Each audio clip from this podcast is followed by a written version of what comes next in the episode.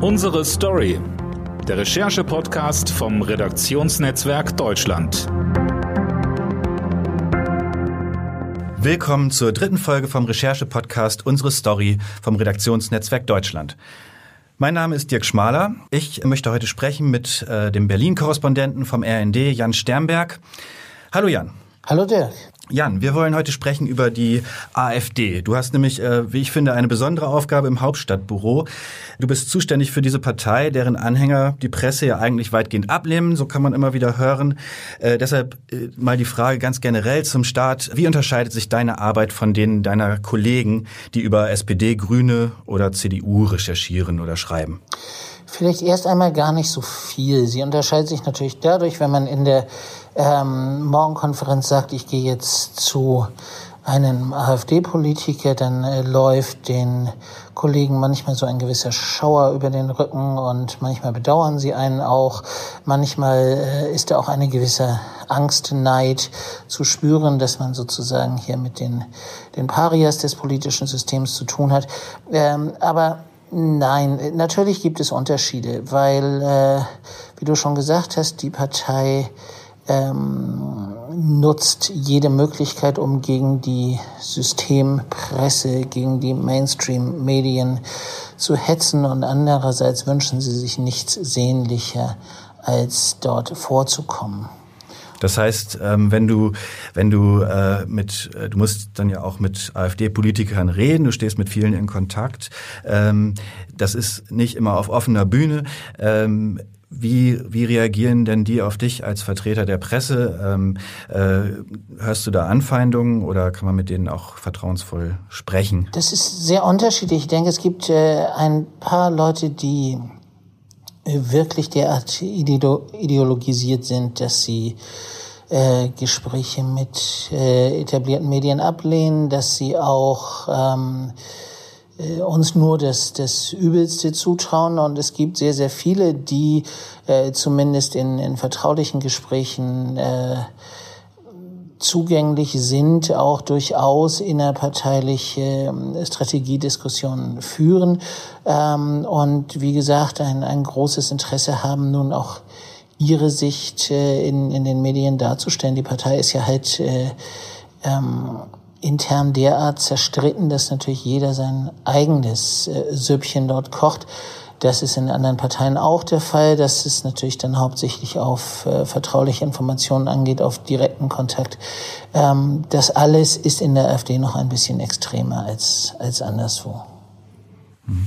Hast du das denn, hast du das äh, persönlich erlebt, Anfeindungen, äh, äh, auch diese, diese Doppelzüngigkeit, sagen wir mal, äh, dass einerseits ähm, du gebraucht wirst als Journalist, als Multiplikator für, äh, für, für ihre Position, andererseits aber eben auch als ähm, Objekt ähm, zur, zur Abgrenzung von etablierten Systemen und äh, damit eben auch etablierten Medien?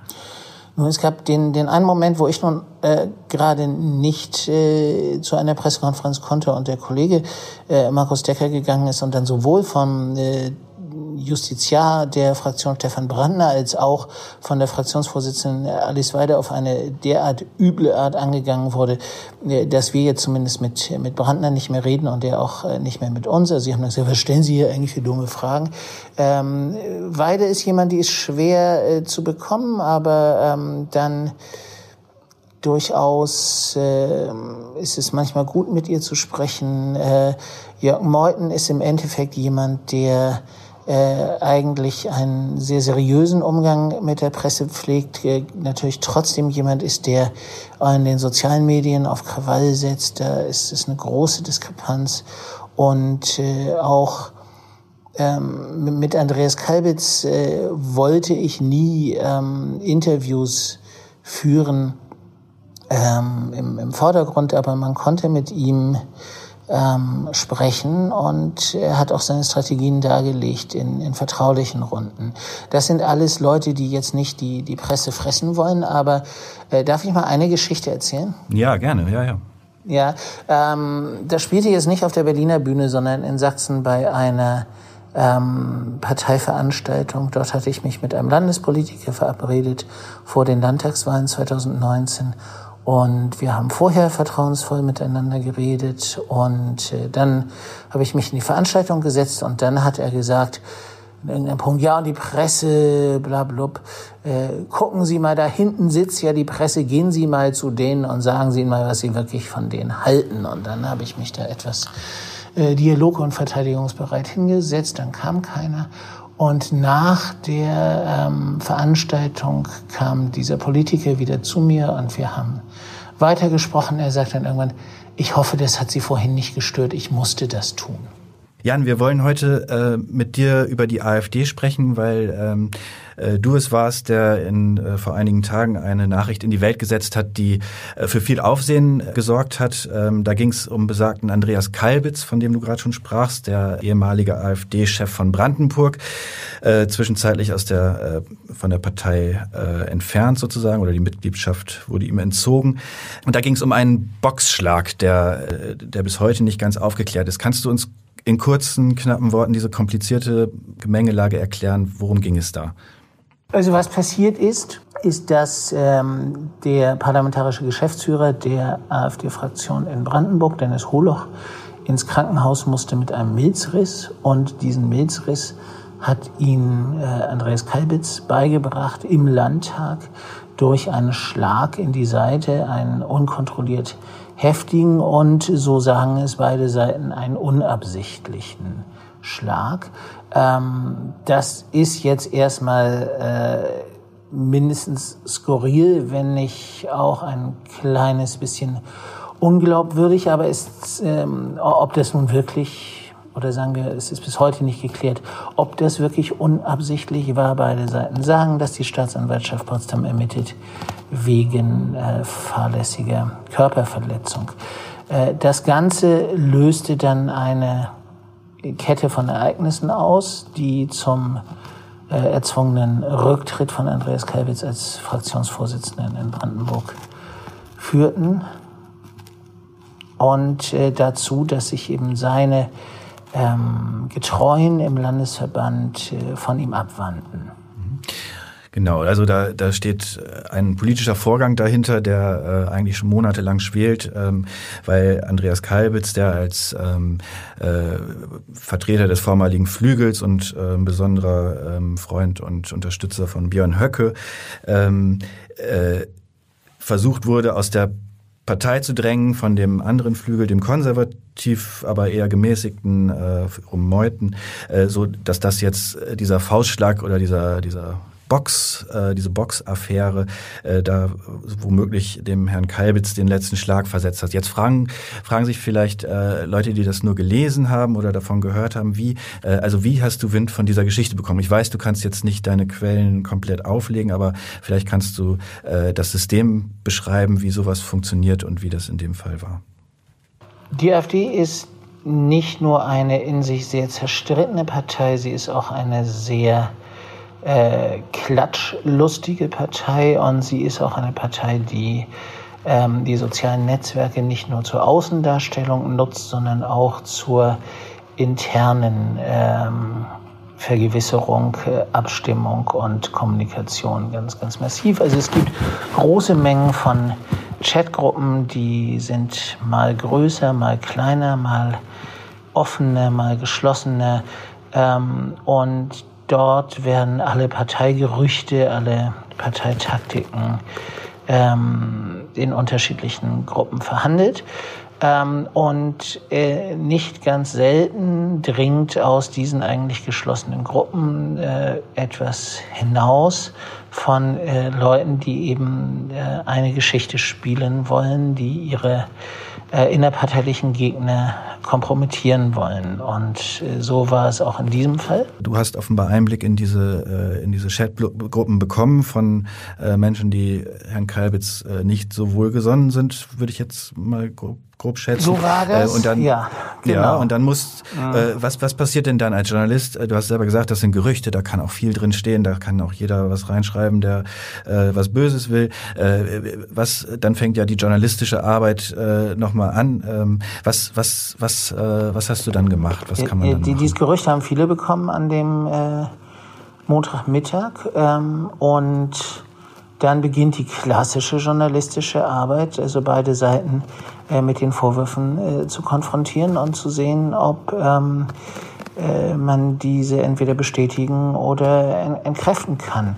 Und das war in diesem Fall nicht ganz einfach, weil, wie gesagt, Dennis Holoch im Krankenhaus lag, dort auch nicht äh, erreichbar war.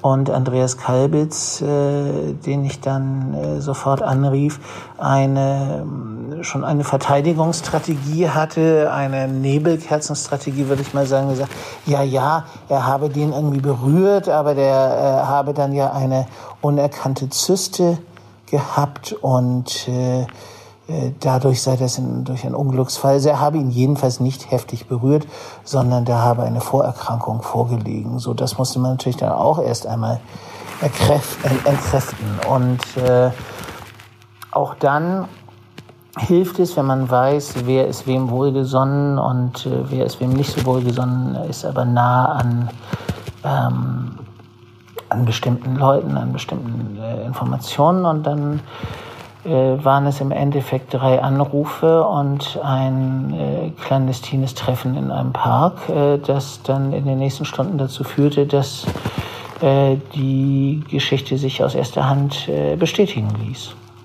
Mhm.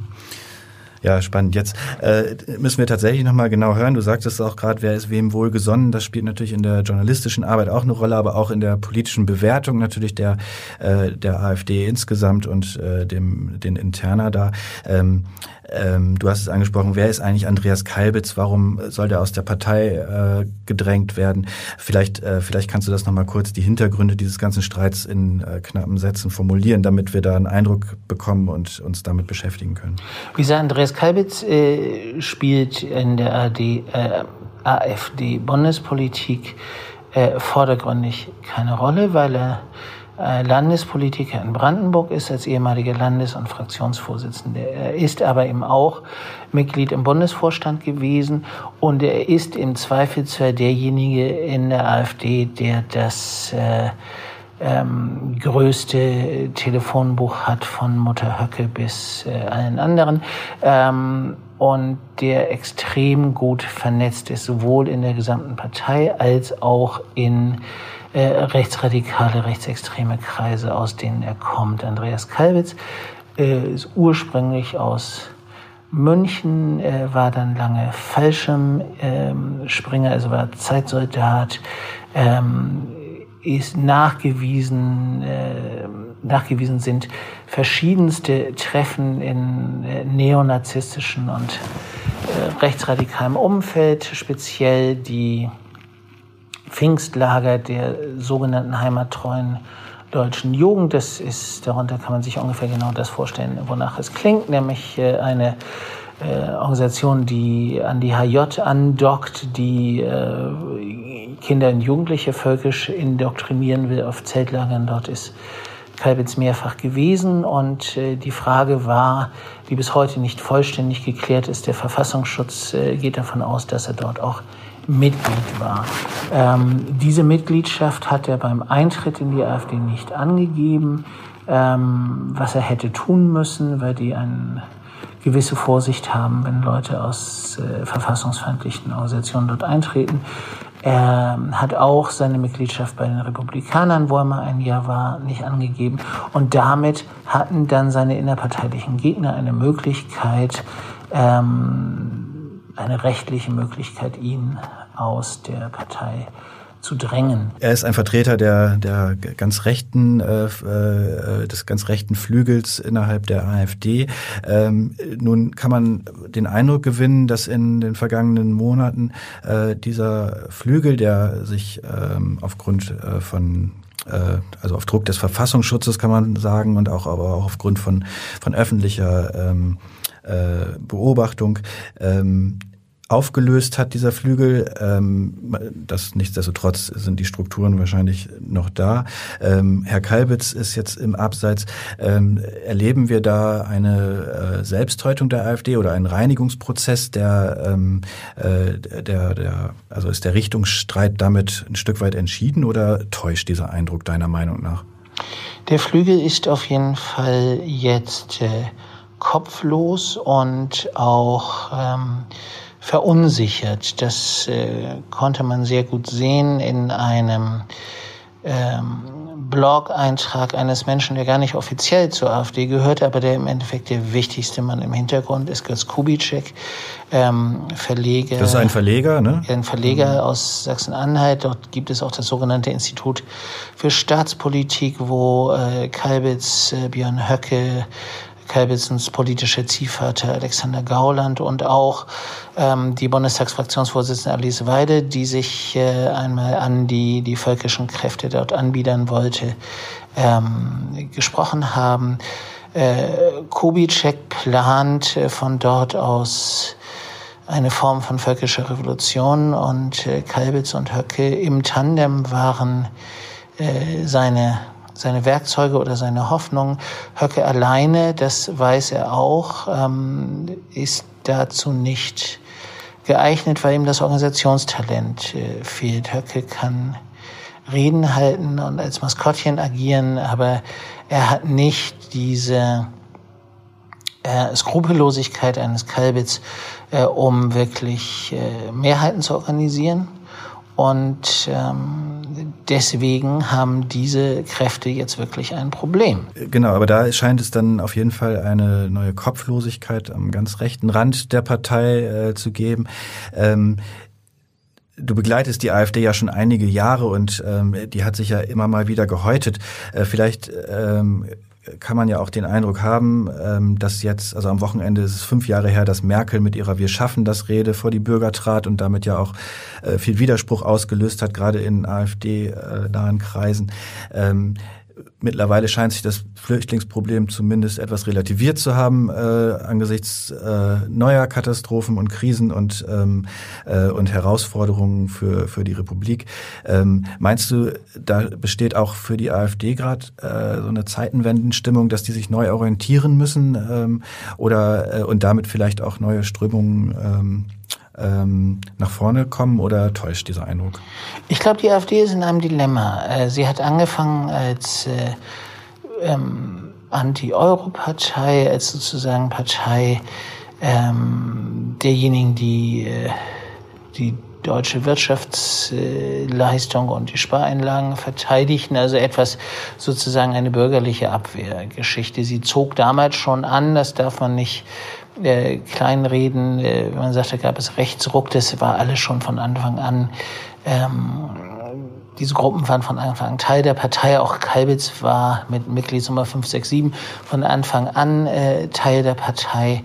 Ähm, die, es war immer auch eine Anti-Establishment-Haltung drin angelegt, die sie immer versucht haben, unter einer Fassade der Rechtsstaatspartei sozusagen ähm, ein bisschen unter dem Deckel zu halten.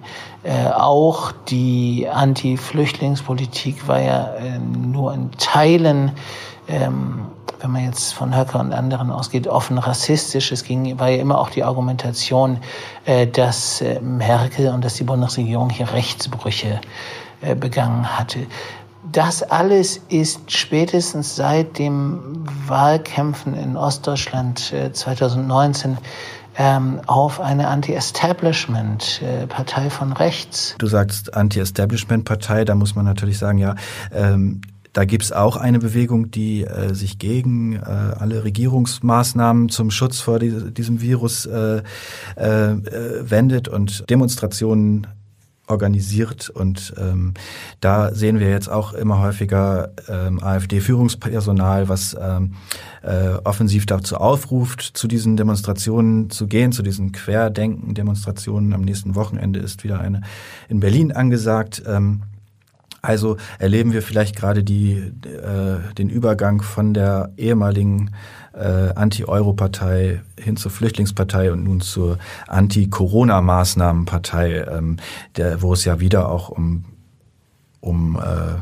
um das Argument der Rechtsstaatlichkeit und äh, der Bürgerrechte geht, die uns äh, äh, angeblich weggenommen werden soll. Die Corona-Politik der AfD war ja eine äh, dermaßen erratische, dass man eigentlich gar nicht von einer sprechen kann. Also ähm, ähm, im Frühjahr forderte unter anderem äh, Alice Weide noch hier den Staatsnotstand aufzurufen, warf der Bundesregierung vor, nicht genug zu tun. Andere forderten zu Grenzschließungen auf. Als die Grenzen dann geschlossen waren, äh, sagten sie nicht etwa, ja schön, sondern ja, das hättet ihr 2015 ja auch tun können. Ähm, und andere in der andere wichtige Stimmen in der Partei dockten schon relativ früh an Verschwörungserzählungen an. Äh, und das Ganze kulminiert jetzt in äh, dieser Anti-Maskenpflicht, Anti-Bevormundungskiste, die halt auf diesen äh, Corona-Demos äh, stark gespielt wird. Aber ähm, ich glaube gar nicht, dass es um das Thema Corona geht. Ich glaube, äh, man muss, es geht um den Versuch an eine allgemeine Unzufriedenheit anzudocken, ähnlich wie man das im Osten bei Pegida auch schon geschafft hatte. Und äh, diese Demonstrationen sind ja erstmal aus einer sehr wirren Mischung äh, von äh, Teilnehmern und Organisatoren entstanden. Also eine Form von, von Querfront von Hippies, Impfgegnern bis Rechtsradikalen. Und dann hat, sieht man jetzt ähm, beim Sonnamt in Berlin, dass erst die radikalen Kräfte der Rechten aufgerufen haben. Also äh, rechtsextreme Kleinparteien, dann die Identitären, dann äh, rechtsextreme Rapper, dann etwas wie das äh, Kompaktmagazin von Jürgen Elsässer, die da immer schon von Millionen und Revolutionen reden. Dann kommt, äh, kommen Götz Kubitschek und Björn Höcke. Und äh, als die alle schon da sind, kommen dann noch ähm, der Parteichef Tino Kruppalla und die Fraktionschefin Alice Weide und sagen, die alle wir, dazu aufrufen, dahin wir ne? unterstützen gehen.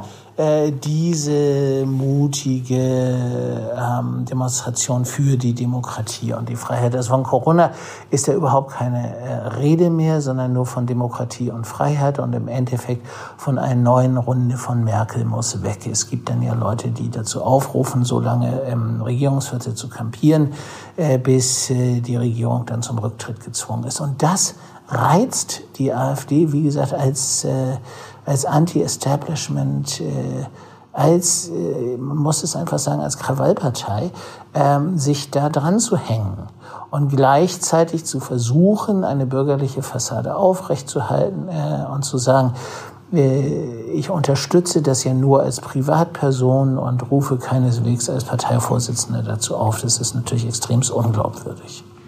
Mhm. Als Medien äh, stehen, stehen wir alle äh, immer wieder vor der Herausforderung, was machen wir aus diesen Erkenntnissen? Wie stark berichten wir über einzelne Personen aus der AfD? Wie, wie verrückt dürfen Vorschläge sein, um sie äh, ernst zu nehmen? Wie siehst du das als Reporter, der auch viel Kontakt zu diesen Personen hast, auch Vertrauen aufgebaut hast, bestimmt zu einigen? Und ähm, äh, wie, wie, wie soll man damit umgehen, ähm, diese Partei die ähm, in Teilen vom Verfassungsschutz äh, beäugt wird, gleichzeitig aber auch in vielen Landtagen und im Bundestag stark vertreten ist. Wie, soll, wie viel Raum soll man äh, ihnen geben? Die AfD beschwert sich ja immer, dass man nur über ihre äh, Enthängferien redet und nicht über ihre Sachpolitik. Ich würde wahnsinnig gerne mal über ihre Sachpolitik äh, berichten und die gibt es so gut wie gar nicht. Da gibt es Ausnahmen von zwei, drei Leuten im Bundestag, die sich äh, fachpolitisch wirklich einarbeiten, mit denen man auch äh, über ihre Fachgebiete reden kann. Aber das aller, allermeiste, was von dort kommt, ist eben äh, Ressentiment geladen oder ähm, halt äh, für, für die sozialen Netzwerke, für Propaganda ähm, gedachte Twist, über den sich sachpolitisch nicht zu streiten lohnt. Also das ist erstmal das Problem, wenn man sagt, wenn wir neutral mit denen umgehen, wenn wir sagen, gut, was wollen die eigentlich, äh, dann kommt sehr wenig. Ähm, und andererseits ähm, geht es, ist es nicht möglich, mit denen nicht zu reden. Natürlich wäre es möglich, aber damit grenzt man dann eben doch einen relevanten äh, Teil der Wählerschaft aus. Ähm, man muss ihnen halt keine Bühne zur Selbstdarstellung geben und für ähm, Print- und Online-Formate würde ich die Grenze dabei ziehen, dass ich äh, sehr große Probleme damit hätte, längere Frage- und Antwort-Interviews äh, äh, zu führen, weil das dann immer ähm, die Möglichkeit einer, einer Bühne ist. Das ist ja schon seit Jahren äh, vor allen Dingen äh, im, im Fernsehen ein großes Problem äh, oder wird als solches auch immer wieder diskutiert, gerade eben in diesen Tagen auch im äh, MDR und im RBB, äh, wo es eben Sommerinterviews gibt, diese Tradition, dass man in der Sommerpause äh, die führenden Politiker vom, in dem Fall von den Ländern, aber eben auch vom Bund, zu einem Gespräch bittet und mit ihnen über die Fragen der Zeit redet. Das ist eben in ähm, äh, in, in Brandenburg äh, bisher der Herr Kalbitz gewesen, über den wir jetzt viel geredet haben. In Thüringen ist es äh, dann eben auch Herr Höcke. Ähm, und ähm, da gibt es eine große Debatte, wie kann man eigentlich mit, mit diesen Figuren reden, ohne ihnen eben diese, diese Sendezeit zu geben und äh, ohne ähm, kritisch das einordnen zu können, was, was da gesagt wird. Ähm, denkst du, das ist möglich, dass man äh, mit ihnen trotzdem redet. Manche sagen, man muss sich so gut vorbereiten, dass, ähm, dass man sie in irgendwelche Ecken drängt. Manche sagen, lass, man muss ihnen auch die Gelegenheit geben, es einfach äh, so zu reden. Die CDU braucht, gebraucht das ja auch als äh, Instrument, um sich darzustellen. Wie siehst du das? Was muss man da machen? Ich finde, dass äh, gerade Figuren wie Andreas Kalbitz und Björn Höcke, bei denen äh, die vom Verfassungsschutz äh, als Rechtsextremisten äh, eingestuft sind, äh, mit denen muss man anders reden als mit einem Ministerpräsidenten oder einem Oppositionspolitiker einer nicht nur demokratisch gewählten, sondern auch demokratischen Partei. Soweit ja. Andererseits, ich sehe da auch immer eine Chance drin. Ähm, das sind ja Leute, die versuchen, ihre ähm, die, die problematischen äh, Punkte ihres äh, politischen Wirkens, um es jetzt mal vorsichtig auszudrücken, ähm, zu verschleiern. Insofern, wenn sie in einer Live-Situation vor einer Kamera sind, äh, und man eben wirklich gut vorbereitet ist und äh, Fragen stellt, denen sie üblicherweise ausweichen, äh, dann kann das ein sehr gutes Format sein. Wenn man diese Fragen alle nicht stellt, sondern nur, ähm, wie leider der Rundfunk Berlin-Brandenburg es gemacht hat, bei Kalbitz hingegangen ist zu sagen, gut, wir haben eine Liste aller ähm, Fraktionschefs und da steht jetzt auch der drauf und jetzt äh, legen wir uns mehr oder weniger in Schockstarre und hoffen, dass es nicht allzu schlimm wird, ähm, dann vergibt man natürlich auch irgendwie eine Chance und dann äh, bereitet man diesen Leuten einfach nur eine Bühne. Ich meine, es gab auch ein Interview im ZDF mit ähm, Tino Kropala, das hat äh, Theo Koll sehr gut gemacht, fand ich, weil er äh, ihn wirklich hart befragt hat, weil er ihn auch nicht äh, hat irgendwie entkommen lassen mit äh, irgendwelchem Schwadronieren und äh, mhm. Jetzt haben wir im äh, nächsten Jahr Bundestagswahl, im Herbst 2021. Äh, die äh, AfD liegt in Umfragen meistens um 10 Prozent, auch schon eine ganze Weile, relativ ähm, stabil, aber weit unter dem, was sie noch vor zwei, drei Jahren hatten. Ähm, was denkst du? Im Moment reden alle über, ähm, über Olaf Scholz, über das Duell Merz gegen Laschet oder Laschet gegen Söder. Äh, bei den Grünen, die können auch noch Kanzler werden, sagen sie. Wer wird das überhaupt? Herr Habeck, Frau Baerbock. Äh, meinst du, es kann ein Wahlkampf werden, wo die AfD vielleicht gar keine Rolle spielt, weil sie von allen Regierungsfantasien äh, und Beteiligungen äh, eigentlich ausgeschlossen ist? Oder äh, entwickelt sie bis dahin vielleicht eine Kraft, vielleicht sogar innerhalb dieser Corona-Folgen, die wir bestimmt im nächsten Jahr noch sehen werden, dass man doch äh, wieder auch ähm, mit ihr rechnet als starke Kraft? Im Moment ist sie ja immerhin Oppositionsführer im Bundestag. Was meinst du zum Schluss, deine Einschätzung? Wie, sieht, wie geht das nächstes Jahr weiter? Wie sieht das aus? Ich glaube, es geht relativ unspektakulär für die AfD weiter und sie werden ungefähr äh, bei diesen äh, 10 Prozent landen und sie werden äh, den Wahlkampf nicht äh, prägen können, auch nicht sozusagen als Angstgegner dominieren können wie die äh, vergangenen Wahlkämpfe, weil äh, ihr ähm, ihr Geschäftsmodell und auch ihre Mobilisierungsmöglichkeiten zunächst einmal an äh, ein Ende gekommen sind. Äh, das beginnt mit dem Personal, wer auch immer dann Spitzenkandidat wird. Jörg Meuthen äh, ist beschädigt durch seine Spendenaffäre, wird von großen Teilen der Partei nicht mehr getragen. Tino Krupphaller äh, wird als äh, schwacher und unerfahrener Vorsitzender gesehen. Alice Weide hat auch eine Spendenaffäre, hat äh, ist jetzt politisch so opportunistisch zwischen den völkisch Rechtsradikalen und den ähm, bürgerlichen Kräften, die sie eigentlich mal vertreten wollte, dass äh, sie eigentlich auch ähm, verbrannt ist und ähm, der AfD, und das finde ich ist das Wichtigste, dem wird schlicht und einfach in keinem Feld eine Lösungskompetenz äh, zugetraut von äh, der überwiegenden Mehrheit der Gesellschaft. Ähm, die Partei hat eine Hoffnung und das ist die Rezession. Also das ist einfach eine, ähm, eine, eine Hoffnung auf äh, Elend sozusagen, auf einen ähm, harten wirtschaftlichen Niedergang und eine ähm, Regierung, die damit nicht umgehen kann. Ja, die Hoffnung ähm, auf das Elend, das ist natürlich ähm, auch eine Strategie. Jan, wir sind am Ende. Ähm, ich bedanke mich, dass du uns Auskunft gegeben hast und so interessant über deine Arbeit mit der AfD geredet hast. Das war die dritte Ausgabe von Unsere Story, dem Recherche-Podcast vom Redaktionsnetzwerk Deutschland. Wenn Sie mögen, hören wir uns nächste Woche wieder mit einem neuen Thema und einem neuen Gast. Bis dahin. Tschüss. Tschüss, Jack.